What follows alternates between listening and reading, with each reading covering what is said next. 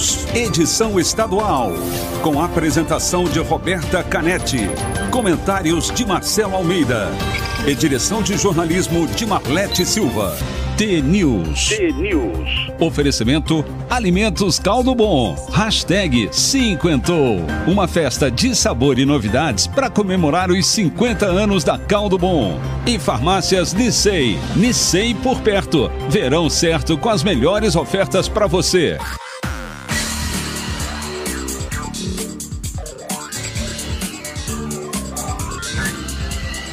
T-News. São 7 horas e 2 minutos. Um bom dia para você que está sintonizado na T, a maior rede de rádios do Paraná. Você ouve agora a análise do noticiário do Brasil e do nosso estado e participa com a sua opinião, sugestões pelo WhatsApp o 41992770063. Também estamos nas redes sociais, no Instagram e no Facebook, é só buscar o T-News no ar. Transmissão também acontece ao vivo, no Face, em vídeo e no YouTube. O T-News desta terça-feira 23 de março de 2021. Começa já. E de malas prontas, bom dia, Marcelo Mendes. Bom dia, Roberto Canetti. Tudo bem? Tudo bem, é só uma malinha pequenininha. Uma mala pequenininha para 24 horas só. Você como é que tá? Tudo certo, esperando mais uma vitória do Curitiba hoje. Se Deus quiser. Se Agora Deus a estreia quiser. é no estadual. Agora é lá em Maringá, né? Não, é em Arapongas. Em Arapongas, é, é com Maringá em Arapongas. Com Maringá em Arapongas. Hoje, meio de tarde, está muito quente para lá. E vamos que vamos. E no meio da correria deu para reservar aí um Almatê bem bonito pra gente? Sempre, todo dia, toda hora, todas as 7 horas da manhã. Vamos lá, dar Almatê? Almatê! Tudo bem. Tudo bem se as coisas estiverem levando mais tempo do que você imaginou para acontecer. Tudo bem. Tudo bem desacelerar, mudar a rota, mudar de ideia ou simplesmente decidir viver um dia de cada vez, sem um destino definido. Sem hora para chegar, apenas continue. Continue confiando e sendo gentil. Gentil com seu coração mesmo quando as coisas ficarem difíceis, porque existe sempre uma bênção, uma bênção disfarçada em cada desafio que encontramos pelo caminho. São sete horas e quatro minutos. Pronto, com a mensagem lida, a motivação já começou logo cedo, às 7 horas e 4 minutos. E vamos, a gente precisa disso, né? De uma mensagem bonita para começar o noticiário, porque não está fácil. Enfim, vamos começar falando de vacina. A Secretaria de Saúde do Paraná anunciou ontem que vai seguir a orientação do Ministério da Saúde e já começa a deixar de fazer a reserva da segunda dose da vacina contra o Covid. Para quê? Para acelerar o processo de vacinação. Mas o secretário Beto Preto disse ontem que está bastante preocupado com os possíveis atrasos no futuro da entrega das doses de reforço, segundo a Gazeta do Povo. A medida anunciada pelo governo federal tem o objetivo de acelerar a imunização dos grupos prioritários e ampliar o número de vacinados com a primeira dose. Segundo a CESA, a expectativa é de vacinar todos os idosos acima de 60 anos no Paraná ainda em abril e de finalizar as imunizações de grupos prioritários no mês de maio. Ontem também o secretário Beto Preto fez um apelo à indústria do Paraná para que ceda cilindros de oxigênio aos hospitais. O estado precisa de mil. No domingo, a gente recebeu 200 cilindros vindos da, do Amazonas.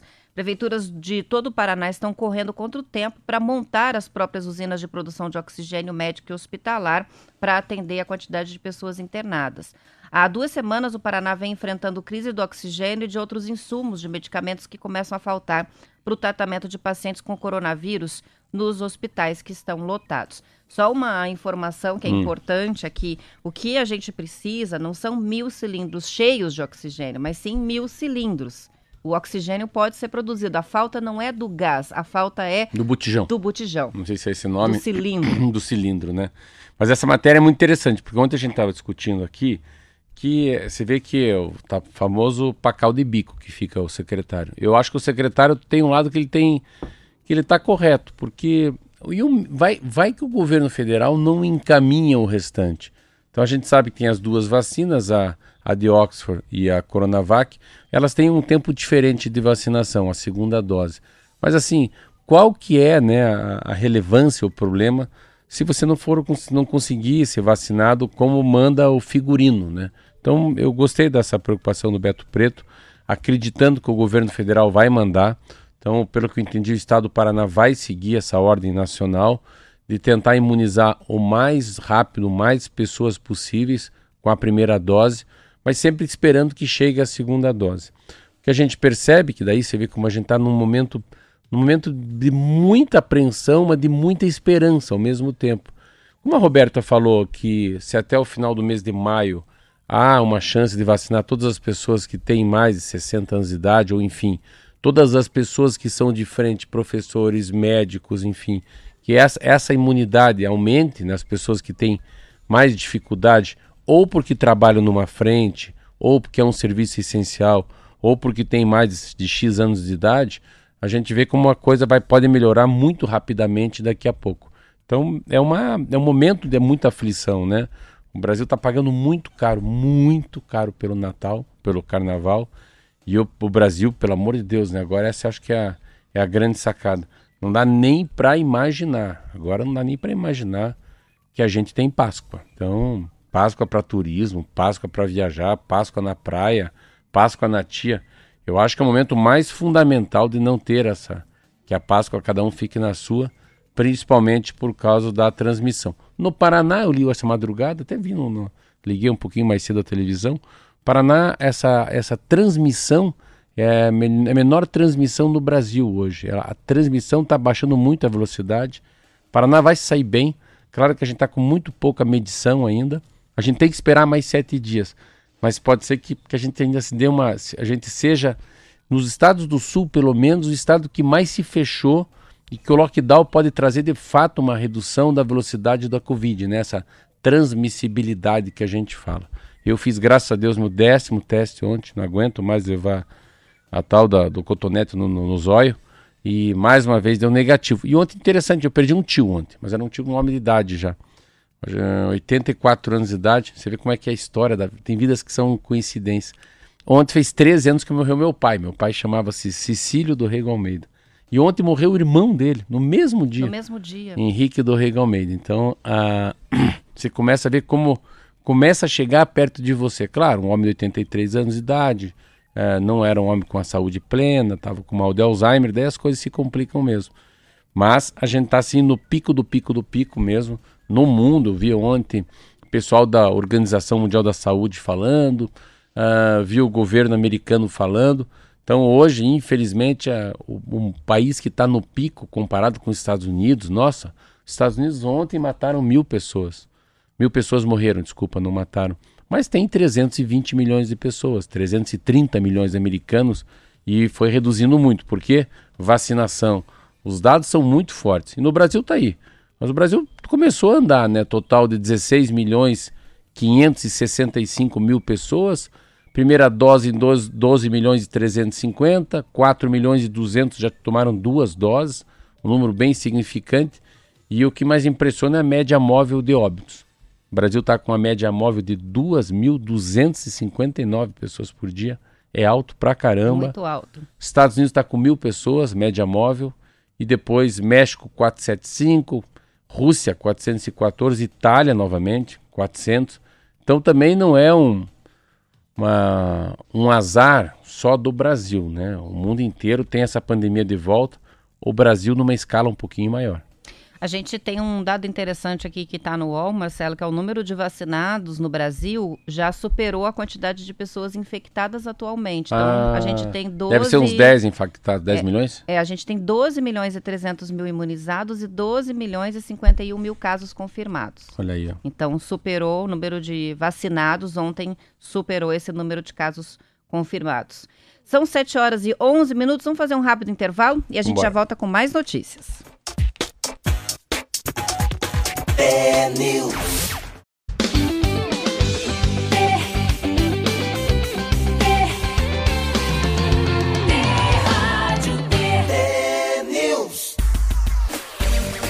São 7 horas e 17 minutos. Uma reportagem do Estadão está mostrando que os filhos de produtores rurais que saem do campo para estudar, depois voltam para as fazendas, estão trazendo tecnologias e ferramentas de gestão e, em alguns casos, criando startups voltadas ao agronegócio, que oferecem soluções para problemas que eles conhecem de perto.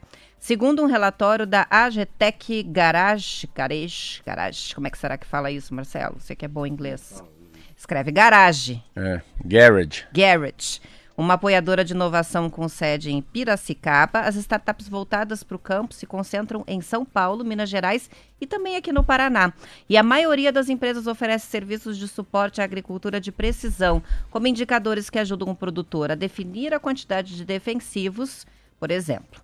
Mas quem já vem tentando esse caminho avisa que o fato de ser filho de produtor não é garantia de sucesso e que experiências em outras empresas podem ajudar nessa gestão aí das propriedades da família, Marcelo. Olha, é muito legal. Primeiro você vê que a gente acha que as coisas estão muito evoluídas. A última pesquisa feita por uma empresa McKinsey mostrou que 23% dos agricultores brasileiros contam com acesso à internet em suas operações agrícolas. Então é muito pouca gente. E a matéria fala o seguinte, uma outra matéria que fala que a, a grande sacada, a grande mudança dos filhos saírem do, do, do interior, irem para a capital ou para outro país, estudar e voltar, é que é a mudança de mentalidade. Então eles vêm com uma nova mentalidade para o agronegócio. E é o que o negócio do Brasil funciona muito. Na capa do Estadão, no, na economia, ele fala muito claro isso, que é eles primeiro melhora a, a conectividade, muita gente trabalhando com técnicas de inovação nas terras como uso de drone, análise do, por, do solo por geolocalização, e é um público-alvo bem diferenciado, porque todos eles são muito novos. Aqui no jornal tem três, que é muito legal. Então, uma, uma menina que saiu falava que não queria, não queria, não queria estudar e acabou tudo que ela aprendeu em tecnologia 4.0, ela colocou no agronegócio do pai dela. O outro é, acreditava que ia para uma cidade grande, não voltaria, com 28 anos, voltou, porque o pai criava gado, era produtor de grãos, e criou uma maneira, um processo de lavagem em relação à ordenha muito mais rápido que os outros, já, ter, já, já patenteou a máquina. Olha que legal. E não cuida só da própria família. E, a, e outro também que é uma família que, que assim, a família foi cobaia dos nossos equipamentos. Então, são máquinas coletam os galhos, ao invés de ficar cortando os galhos e acabam, elas tiram sozinhas os galhos de uma forma muito mais rápida, que chama-se uma startup chamada Horse Machine. Uma coisa interessante dessa geração, né? E todo mundo vem com uma fala em inglês. Ninguém fala assim, ou corta galho, né? O tampa buraco, a, a ligação. Todas as startups que vêm, ela vem com nome em inglês. Mas essa geração do agronegócio eu acho muito legal. Eu não imaginava que a gente ia ver isso. Eu, uns 10 anos atrás, eu fui para o interior do Paraná fazer uma palestra. Eu lembro que é, numa escola agrícola, meu professor falou para mim, Marcelo, o grande problema é que quem que vai dar continuidade no negócio dos pais aqui no interior do Paraná? Muita gente vai para a capital e não quer voltar mais, quer fazer faculdade, quer fazer engenharia, medicina, direito e não quer voltar mais. Mas agora não. Então, com essa e com a pandemia principalmente, né, os filhos ficaram muito mais antenados que há um espaço terrivelmente grande, né, para você trazer aí as tal das agritechs aí que são as as startups do agronegócio. As startups, né, startups, do agronegócio. Desculpa. E a Frise, a Cooperativa Agroindustrial e as Sementes Batavo vão inaugurar amanhã em Ponta Grossa o maior laboratório de análise de sementes do estado. O laboratório vai ocupar uma área de 600 metros quadrados e vai ser credenciado para fazer análises de soja, trigo, milho, feijão, aveia, cevada é, e sorgo para sementes Batavos e clientes da região e do Brasil. Vão trabalhar no local seis analistas de sementes e cinco auxiliares de laboratório. Segundo Luiz Henrique Denchamps, que é engenheiro agrônomo e coordenador de produção e laboratório das sementes Batavo, a unidade possui a rastreabilidade completa em todo o processo de produção de sementes, como plantio, colheita, recepção, beneficiamento e ensaque. O local conta com uma área de recepção e protocolo das amostras, uma sala de homogeneização, uma sala de preparo das amostras, de germinadores, outra para germinação, duas câmaras e também uma área de análise das sementes e sala de arquivo, com uma capacidade para armazenamento de 20 amostras, sendo que essa é a maior do Paraná. Muito legal, né? Legal, né? É, essa, era uma, essa não tivesse pandemia, eu queria ir lá, só de xeretear. Eu fiquei super curiosa para saber também, como é que vai ficar. Eu só consegui imaginar, assim, os 600 metros quadrados, claro, são amostras, não vai chegar a toneladas, você vê a, a preocupação, tem essa, essa sacada da Embrapa também, tem muito disso, né? O que você vê nessa matéria é que eles vão eles vão saber a procedência, a procedência, a qualidade, né? A maturação das sementes de soja, de milho, de, de aveia. Você vê como é a maneira de você cada dia ter um produto melhor para chegar para ser vendido. Então essa, esse assunto que a gente fala muito aqui na rádio, eu leio muito no Globo Rural, que é o rastreamento da comida, né? O DNA, né? O, o que, que foi feito, aonde foi feito, como foi plantado, que dia e qual que é a qualidade desses grãos. Então, você vê que eles estão falando de qualidade de grãos, mesmo para coisas que são em granel, né? em commodities que a gente fala, que são em grandes volumes. A preocupação muito legal. E, claro, está na terra dos holandeses, está ali em Castrolanda, em Frísia. É Frísia, né, o nome? É Frísia. Frísia, é, e eles são muito bons em tudo que eles fazem. Essa é a, a sacada de ser paranaense, né? Onde a gente fala de agronegócio, sempre tem gente competente fazendo as coisas. E olha lá, Maringá está chamando a atenção dos fãs de cervejas especiais. A cervejaria Catedral, que é da cidade, venceu pela quarta vez o concurso brasileiro de cervejas, que é feito em Blumenau e é considerado o principal do país. A cervejaria conseguiu 14 medalhas nesse ano. No ano passado já conseguiu 7. Infelizmente, para quem não é de Maringá, toda a produção da fábrica, que é de cerca de 7 mil litros por mês, é para consumo nos próprios bares da cidade.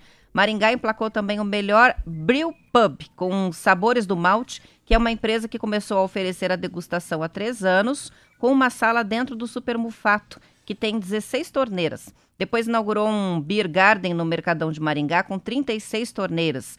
A Sabores do Malte faturou seis medalhas no concurso brasileiro de cervejas. No total, o concurso teve a participação de 467 cervejarias de todo o país e foram 3.162 rótulos inscritos. As cervejas de Santa Catarina levaram 68 medalhas contra 48 do Paraná, 47 do Rio Grande do Sul e 42 de São Paulo. Ao contrário do que aconteceu em outros anos, o festival deste ano não foi aberto ao público por causa da pandemia. Sim. E as informações são do blog Copo Cheio da Folha de São Paulo. Legal, né? Eu não sabia que é, Maringá tinha não, essa eu, cervejaria. Eu acho que boa. essa matéria tem tanta coisa legal. Primeiro é dar copo cheio. O nome da, da cerveja, que é isso é muito legal, Catedral. Né? O cara arrisca, né? Uma catedral, cerveja igreja. Catedral, acho que achei um nome muito legal. Mas o que mais, não sei se foi entre Rios ou Guarapuava, agora não vou lembrar também. Eu fui em duas cidades do Paraná que teve a mesma peculiaridade da, do chopp ser feito ali e só ser vendido ali. Então, a cerveja ser feita na localidade e também ser consumida na localidade. E isso volta também muito com a cara dessa nova pandemia, novo mundo depois da pandemia, né? Da gente consumir os produtos que são produzidos muito próximo das nossas casas. E é muito legal. E uma coisa que é, você vê, o Paraná já, já o sul do Brasil, né, já tomou para eles esse selo, né? Esse selo de criatividade em relação à produção da própria cerveja, do próprio chopp. O que tem de mais lindo ontem, até eu fui na, no mercado ali, eu queria comprar uma estelinha, porque eu, eu vou num, num, num churrasco, eu tenho que levar uma estela. Um, e você toma uma estelinha mesmo. Quando estela. o Marcelo fala, vou levar uma estelinha, ele vai tomar uma. Eu não consigo tomar inteira.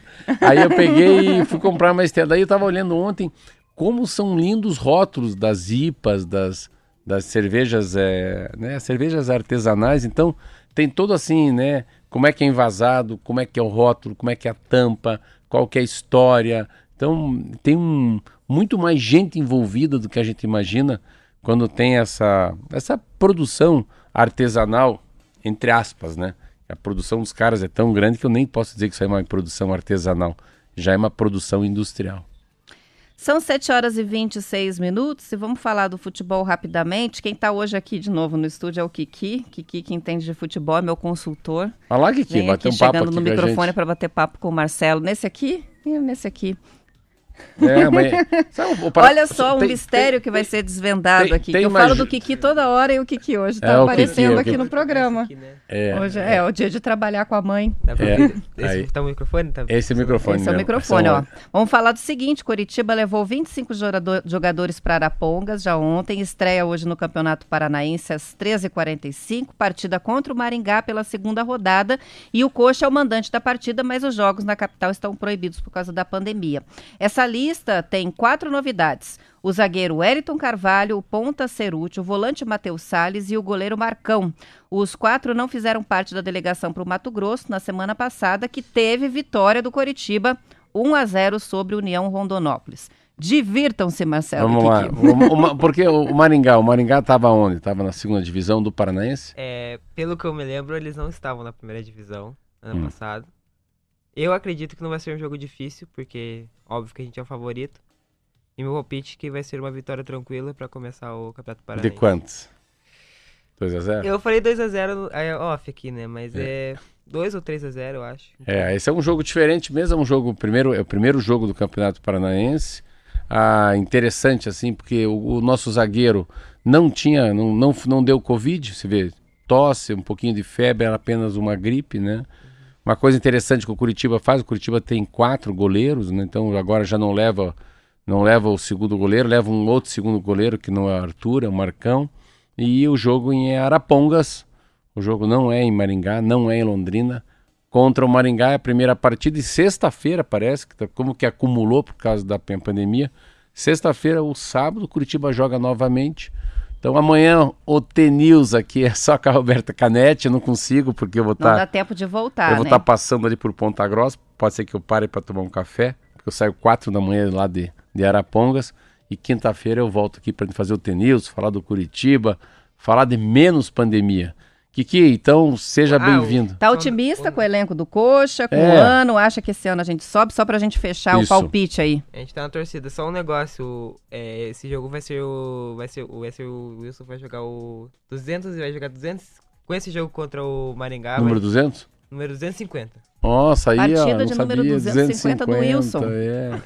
e hoje, como é terça-feira, eu lembro que teve algum contrato com a SBT, com a Rede Massa, Hoje o jogo do o nosso jogo passa no SBT, canal aberto. Então, quem quiser ver Curitiba e Maringá. Que horas, Roberto? É às 3h45. É, 15h45? 15 para as 4 da tarde? Isso mesmo. Então tá bom. Vamos assistir lá em casa. Valeu. Valeu, Kiki. Valeu, Kiki. Valeu, Marcelo. Você também está saindo agora, né, para viajar? Já vou. Então eu, eu fico. A Você gente fica... vai para o intervalo, eu fico com a transmissão aqui no YouTube, no Facebook e na Rádio T para Curitiba e região metropolitana. Uma ótima terça-feira para todo mundo. Bom jogo do Coxa hoje, Marcelo. Boa viagem. Até, até, até amanhã, quinta. não. Até quinta-feira. Um abração. Valeu. Fica com Deus.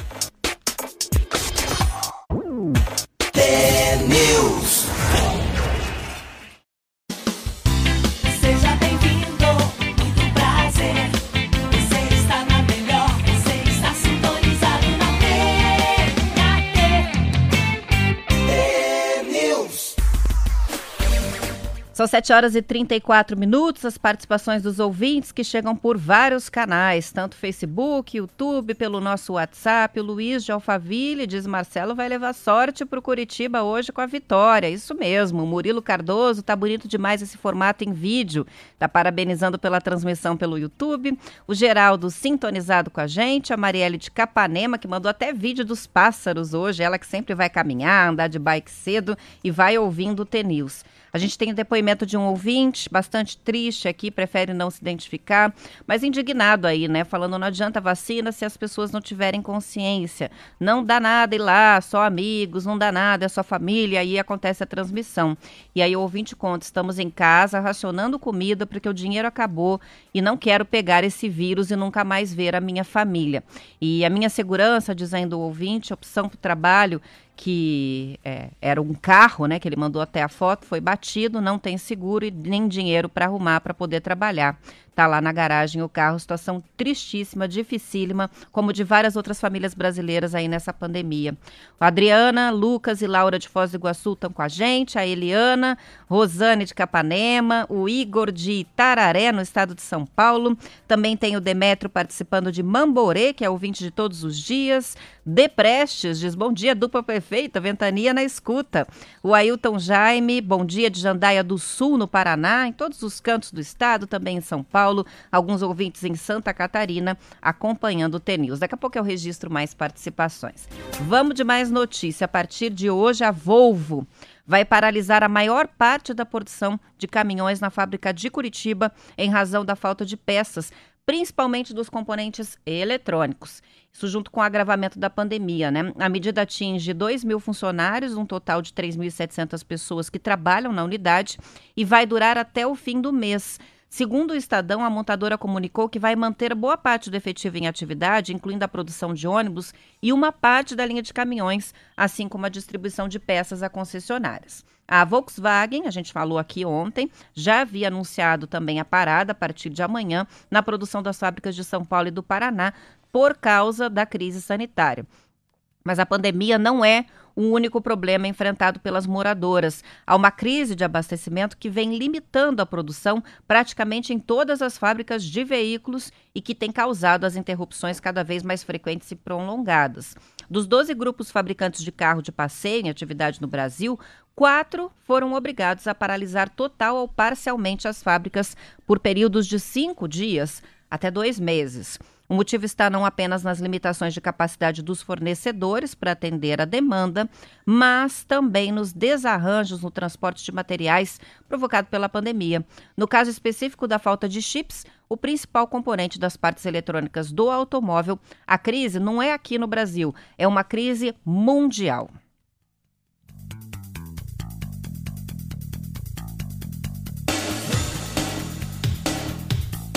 São 7 horas e 37 minutos e uma reportagem da Folha de São Paulo está mostrando que a pandemia acelerou a presença de startups, sabe onde? No esporte. Depois de se consolidarem nos setores financeiros, que são as fintechs, a gente sempre fala aqui, e também na saúde, as health techs, essas empresas inovadoras que têm foco na tecnologia estão ganhando espaço entre as federações, os clubes e as equipes, que precisam de alternativas para superar a crise e engajar os torcedores. Além das plataformas de streaming que fazem transmissão de jogos, há diferentes tipos de startups já atuando. A Esportistics, por exemplo, usa a inteligência artificial para editar vídeos de jogos e treinos de acordo com interesses da comissão técnica ou do departamento de marketing. Entre os clientes estão a Federação Paulista de Futebol e os times de vôlei de Taubaté e de Osasco. Em São Paulo foi inaugurada no ano passado a Arena Hub, que é um centro de inovação dentro do Allianz Parque, que já está reunindo 80 startups e 30 entidades esportivas, incluindo o Comitê Olímpico Brasileiro. A reportagem também menciona a startup Fanbase, criada para ajudar as instituições esportivas a reunir informações dos torcedores para daí oferecer produtos. A ideia surgiu quando o administrador de empresas, o Rafael Mangabeira, percebeu que sem estratégia de vendas e marketing digital nos clubes, os torcedores acabam comprando os produtos do time em lojas de terceiros e no e-commerce.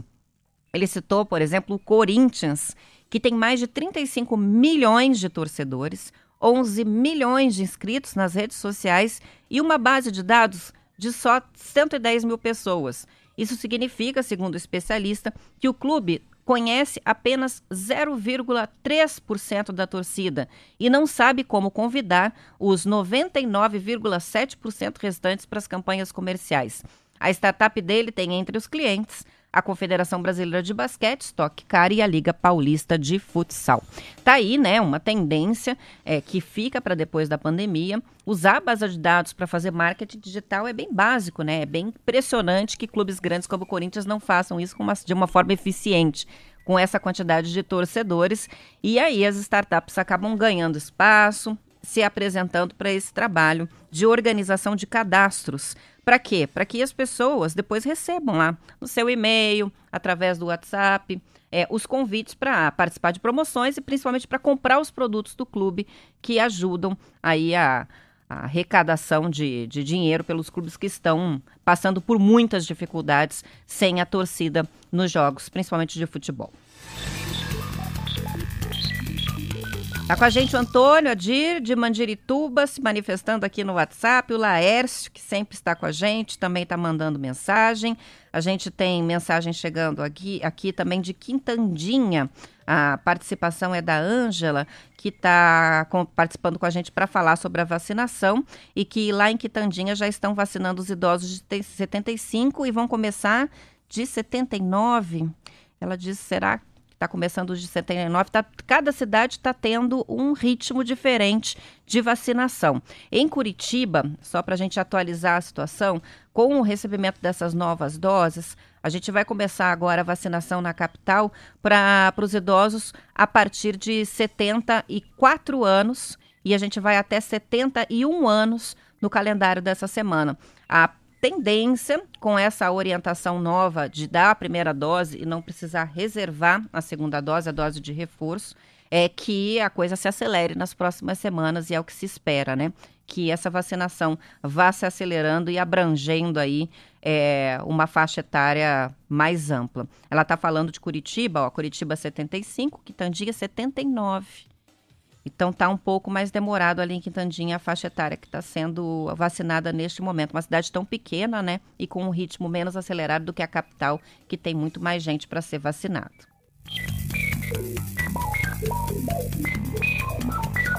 Tem mais gente falando aqui. Tem o Alisson de Nova Aurora, diz que só hoje conseguiu pegar lá o número do WhatsApp. Tem muita gente que reclama e é por isso que eu vou repetir bem pausadamente, que eu falo muito rápido no começo do programa. É 419 9277 0063. Para quem está vendo a gente no vídeo, olha aqui, ó. Não, pro lado de cá. Aqui, aqui está o número do WhatsApp. A gente já deixa ali na tela para facilitar a visualização dos ouvintes. Temos também a participação que chega do José de, de Santo Antônio do Sudoeste, que diz: será que tem jeito de comprar a vacina do novo coronavírus? Não, e cuidado, se alguém oferecer para vender para você é golpe, porque por enquanto a vacina não está disponível na rede particular, apenas na rede pública. A gente tem o Nil dos Correios, ele mora em Sabáudia, diz, entre Arapongas e Astorga, olha lá, o Marcelo está indo para Arapongas, está chegando por aí, Nil. Também tem a participação, é, o Nil mesmo falando que ele ouve a gente, começa às 5 e meia com o Nego e só termina à tarde na Rádio T com o Juca Bala. Tem também o Gilson da Popa Norte, está sintonizado no carro. O Cabo Freitas, que é policial militar, diz: começa o meu dia de trabalho todas as manhãs bem informado com o TNews. Edson Luiz Freitas de Lima também participando, Júnior Roberto, que é de Bandeirantes, no norte do Paraná. Esse pessoal todo ouvindo e acompanhando também em vídeo no YouTube e no Facebook. Vamos para a previsão do tempo? O Zé Coelho está chegando agora. Tempo e temperatura. Roberta, muito bom dia a você, Marcelo Almeida, os amigos do Paraná.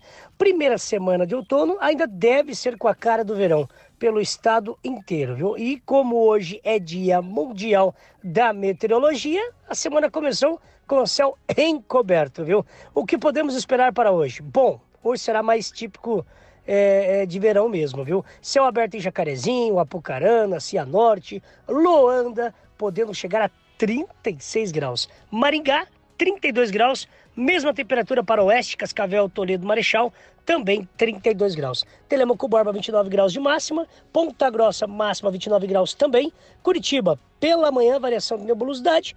Pode ter pancadas de chuva à tarde com máxima de 30 graus. Mas o destaque é o calor que vai ao longo de toda a semana. É com você, Roberta. Legal, tem participação do Augusto falando que em Ponta Grossa hoje o dia já começou com muito sol. O Zé Coelho que trouxe aí a previsão do tempo e agora o complemento do Augusto. Em Curitiba o céu bastante encoberto hoje de manhã, mas a temperatura está bem amena, está um dia agradável. A gente tem participa participação também que chega do Orley, que está contando que em Baiti é, estão vacinando as pessoas ah, ele não colocou a faixa etária. De quantos anos, Orley? Complementa aqui para gente para sabermos como é que está a vacinação em Baiti. Faltou só acima de, ficou acima de e daí anos. Sem a, a, o número, né? Precisamos saber o número para saber como é que está o ritmo da vacinação por aí. São 7 horas e 45 minutos. Com um ano de pandemia, bares e restaurantes enfrentam uma tempestade perfeita. De um lado, a alta dos preços de alimentos mantém o custo dos insumos elevados. Do outro, o agravamento da pandemia que leva às novas restrições de funcionamento. E isso afeta especialmente os pequenos e médios estabelecimentos, que, lógico, são a maioria do setor. Segundo uma reportagem do Valor Econômico, os donos de restaurantes já tentaram de tudo: controle de estoques, distribuição maior das compras em diferentes fornecedores, adaptação do cardápio e redução da margem de lucro. Com a demanda em baixa, os empresários tentam evitar ao máximo repassar a alta de custos para o consumidor, que também está passando dificuldade, né? Os preços de alimentos e bebidas subiram 15% no acumulado de 12 meses até fevereiro. A alta dos alimentos no domicílio, que inclui ingredientes em si, como as hortaliças, legumes, carnes e leite, foi de 19% no período. Já a variação de preços de alimentos fora do domicílio foi de apenas 4,9%, o que mostra né, que muito do aumento do custo de produção dos bares e restaurantes não está sendo repassado aos consumidores. Agora, os empresários esperam a reedição das medidas de apoio do governo para manter os negócios com o tal do benefício de emprego e da renda, de redução de salários e suspensão de contratos, com o Programa Nacional de Apoio às Microempresas e Empresas de Pequeno Porte. Né? São as medidas de emergência aí do governo federal para as pessoas que estão sem remuneração e também para os pequenos empresários que estão passando dificuldade para conseguir honrar os pagamentos, folha de pagamento com essa é, restrição de funcionamento. A gente está aí no lockdown em várias cidades do Paraná e principalmente bares e restaurantes acabam bastante afetados pela pandemia. São 7 horas e 47 minutos. A gente vai para o intervalo e na volta mais notícias. News.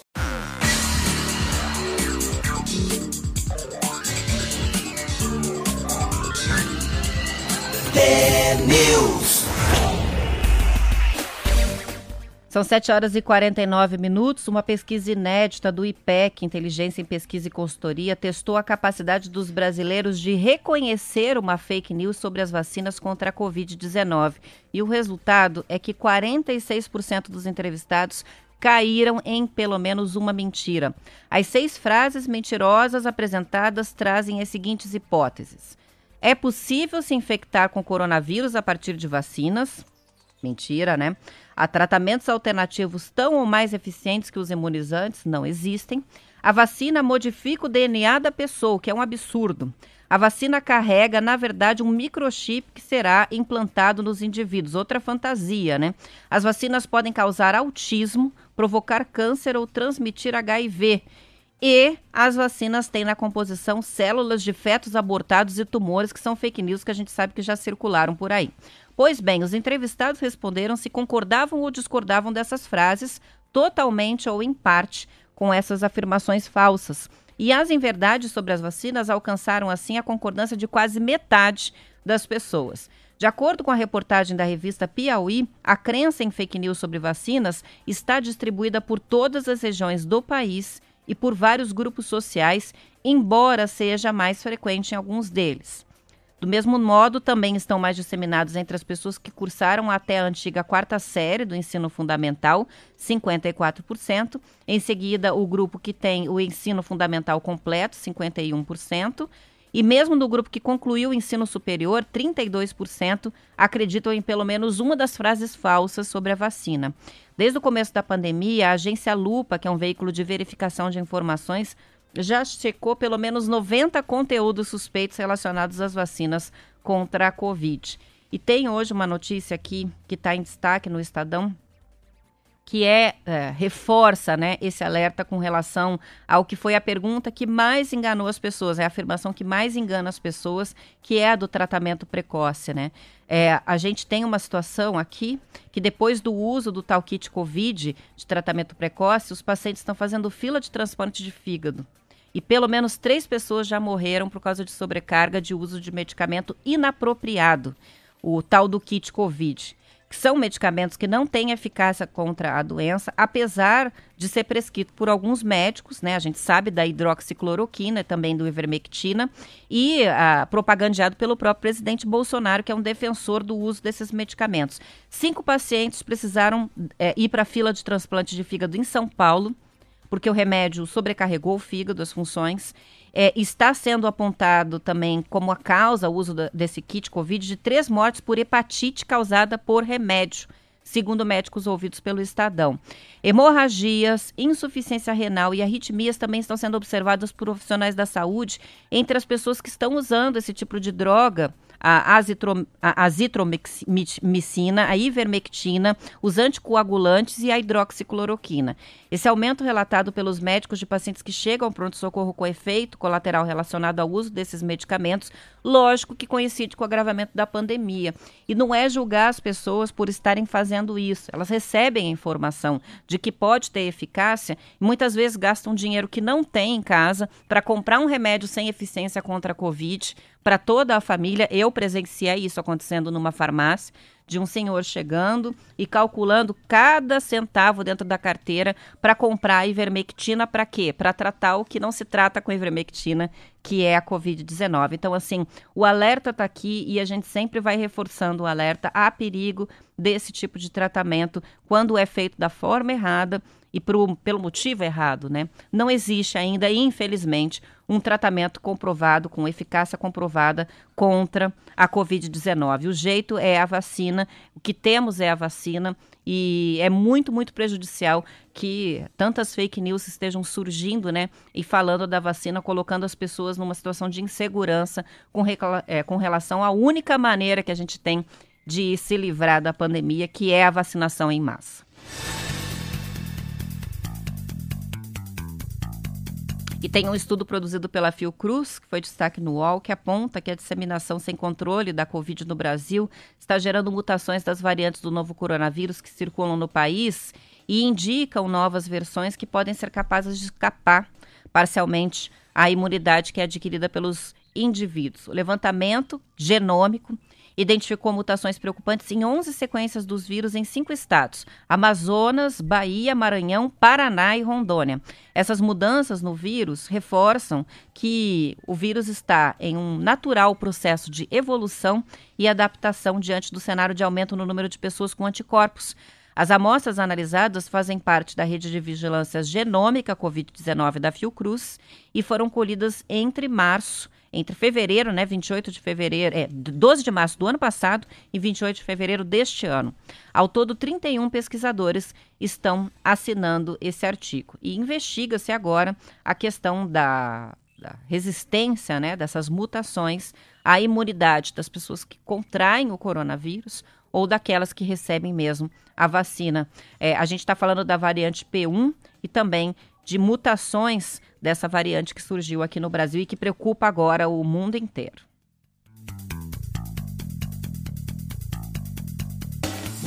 Chega a participação aqui do Renato, que é caminhoneiro, destrabalhando, entregando combustível para Petrobras. Graças a Deus, o nosso serviço continua a todo vapor. Os caminhoneiros que não param, né? Aqui no YouTube temos o Valmoro, o Adilson, também a participação do Júnior, que é de Bandeirantes. E o Eduardo, sempre ligado, ele diz das 5 da manhã até as 11 da noite aqui no restaurante Sul Minas, em Assis Chateaubriand. Adivinha a rádio que está sintonizada lá no radinho deles? É a T, estão ouvindo o T-News e acompanhando o noticiário aqui com a gente. E a Associação dos Municípios do Litoral do Paraná informou ontem a decisão das sete cidades do litoral de manter barreiras restritivas até o feriado de Páscoa. Não vai ter praia para os paranaenses na Páscoa. A medida pode ser prorrogada se o cenário da pandemia não melhorar. O hospital de referência para atendimento dos casos de Covid no litoral em Paranaguá já está operando com capacidade máxima. E todo mundo sabe que a estrutura de saúde do litoral é muito restrita, né? As barreiras sanitárias foram colocadas em 11 pontos das estradas de acesso acesso aos balneários. Ontem, o desembargador Cândido Silva Leal Júnior, do Tribunal Regional Federal da Quarta Região, manteve a liminar que autoriza os prefeitos a fecharem os acessos aos municípios para poder conter o avanço da Covid. A Polícia Rodoviária Federal tentou impedir o bloqueio, alegando impacto no trânsito, que ficou bastante congestionado, lógico. Mas os prefeitos entraram na justiça e agora está determinado, né, judicialmente, que a própria Polícia Rodoviária Federal deve autorizar e ainda garantir a aplicação da ação de bloqueio e segurança dos agentes públicos envolvidos e da população no local.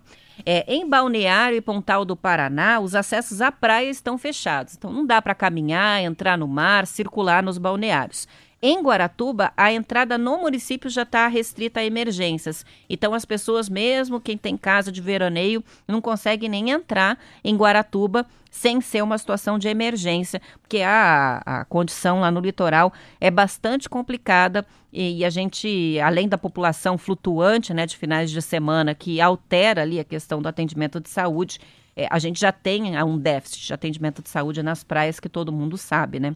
Então a situação é bastante complicada e os prefeitos estão pedindo, pelo amor de Deus, não desçam para as praias neste feriado de Páscoa, porque vai ter bloqueio, vai ter barreira e a orientação é que fiquem em casa. Uma coisa que aumentou o movimento lá no litoral, segundo os prefeitos, foi o lockdown em Curitiba. Para fugir aí das restrições na capital, tem gente que está descendo para ficar a quarentena no litoral do estado, mas a orientação é não desçam, porque a estrutura é pior nas praias do que é aqui na, na capital.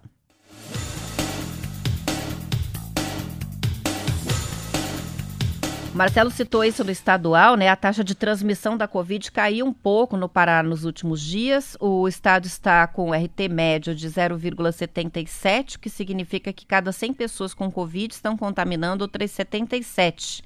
Como mostram os dados do sistema LOFT, é o sistema que analisa como está a transmissão no país. Neste momento, o Paraná tem a menor taxa de reprodução entre os estados brasileiros.